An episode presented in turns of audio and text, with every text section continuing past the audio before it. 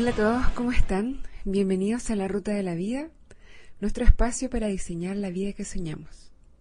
Día a día, un paso a la vez, una persona a la vez, podemos cambiar el mundo.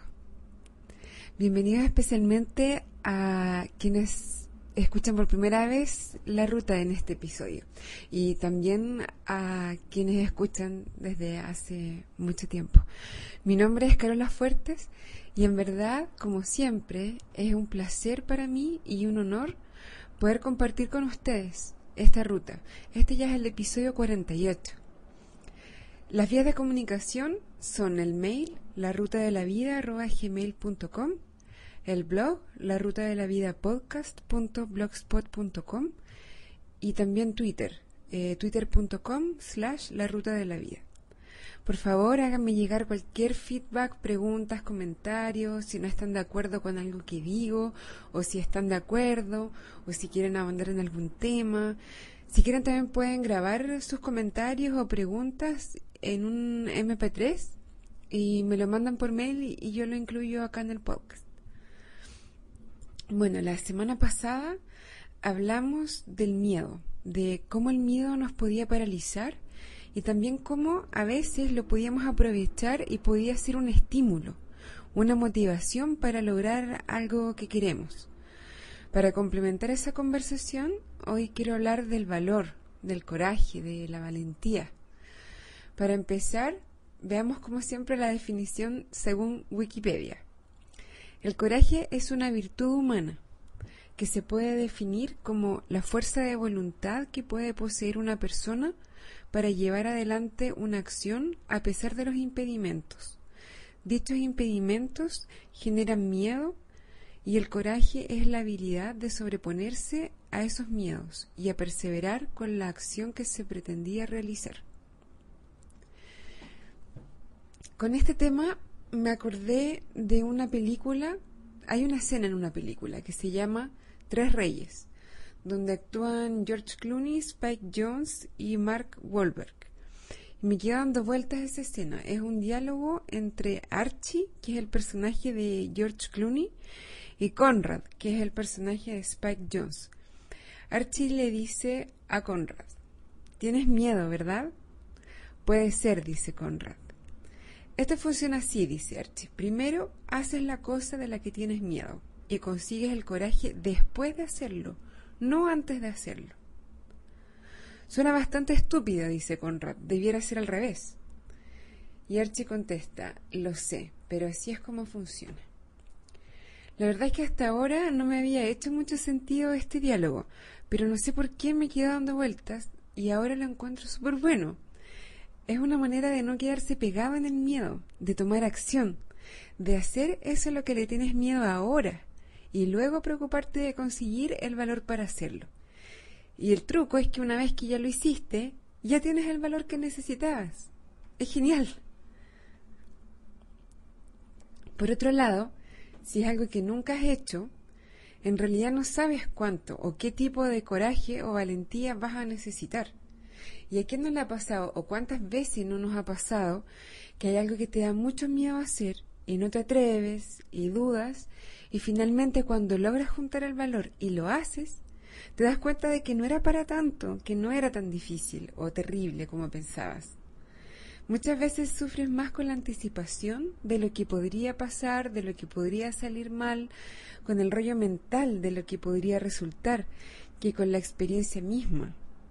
Por eso me gusta el, el approach de hacerlo primero y juntar el valor después.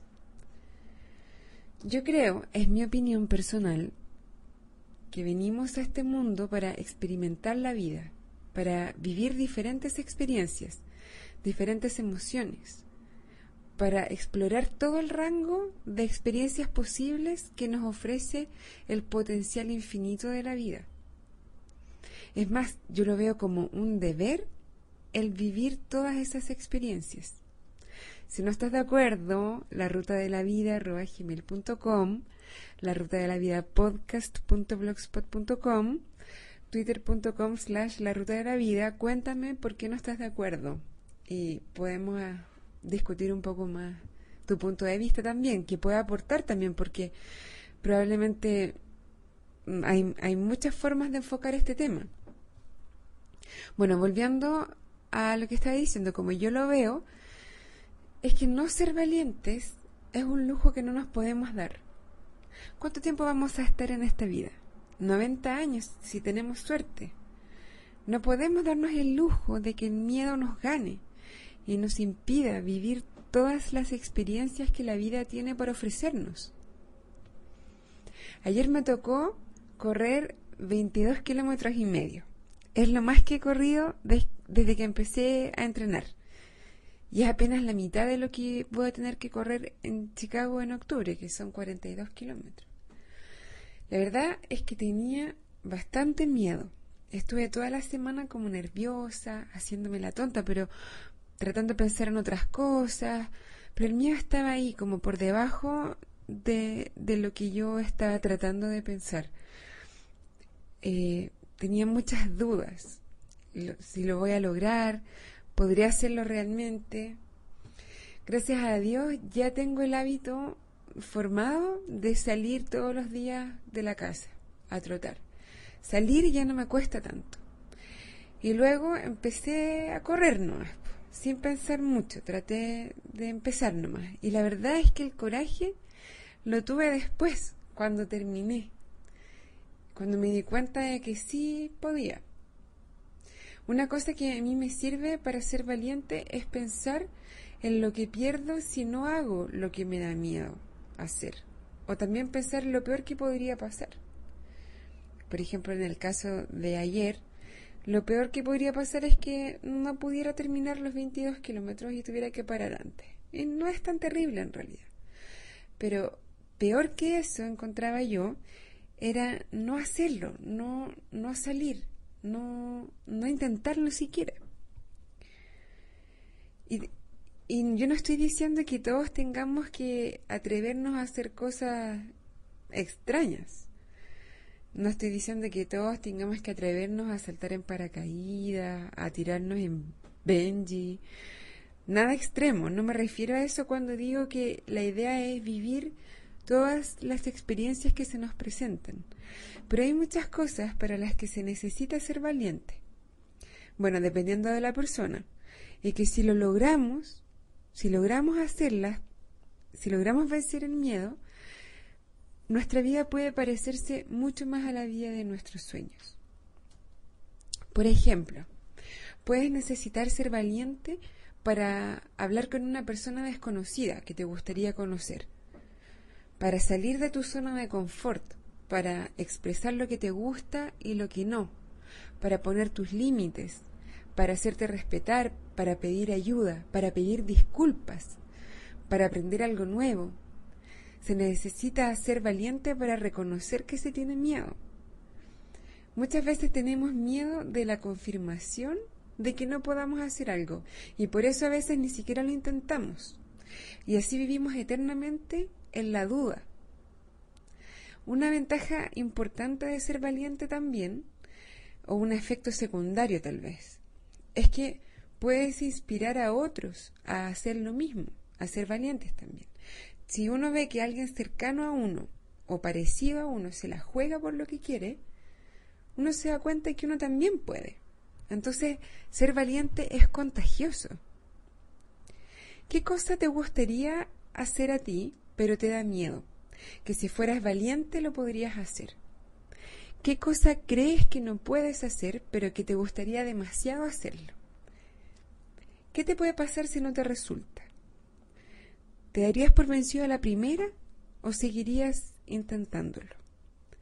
Esta semana elige una cosa que crees que no puedes hacer, pero que te gustaría mucho hacer y hazla. Después de hacerla, juntas el valor que necesitas, pero primero hazlo. Puede ser una cosa chica, algo que hace tiempo tengas ganas de hacer y que no te hayas atrevido. Aprovecha esta oportunidad, puedes hacerlo ahora. Si no te resulta tal como lo esperabas, al menos vas a haber aprendido una manera en la que no te funciona y puedes intentar otra después. Y si te resulta, te felicito, estás más cerca aún de la vida de tus sueños. Bueno, antes de irme, te vuelvo a recordar las vías de comunicación. Está el mail la ruta de la vida arroba gmail.com, la ruta de la vida arroba gmail.com, el blog la ruta de la vida podcast.blogspot.com. Ojo que hay otro blog que es de otra persona que se llama la ruta de la vida.blogspot.com. Por eso este yo le tuve que poner la ruta de la vida podcast.blogspot.com. También está Twitter, twitter.com slash la ruta de la vida. Feedback, preguntas, comentarios, sugerencias, críticas, lo que sea. Ahora sí me voy. Que tengas una súper buena semana. Sé valiente. Un abrazo y buen viaje.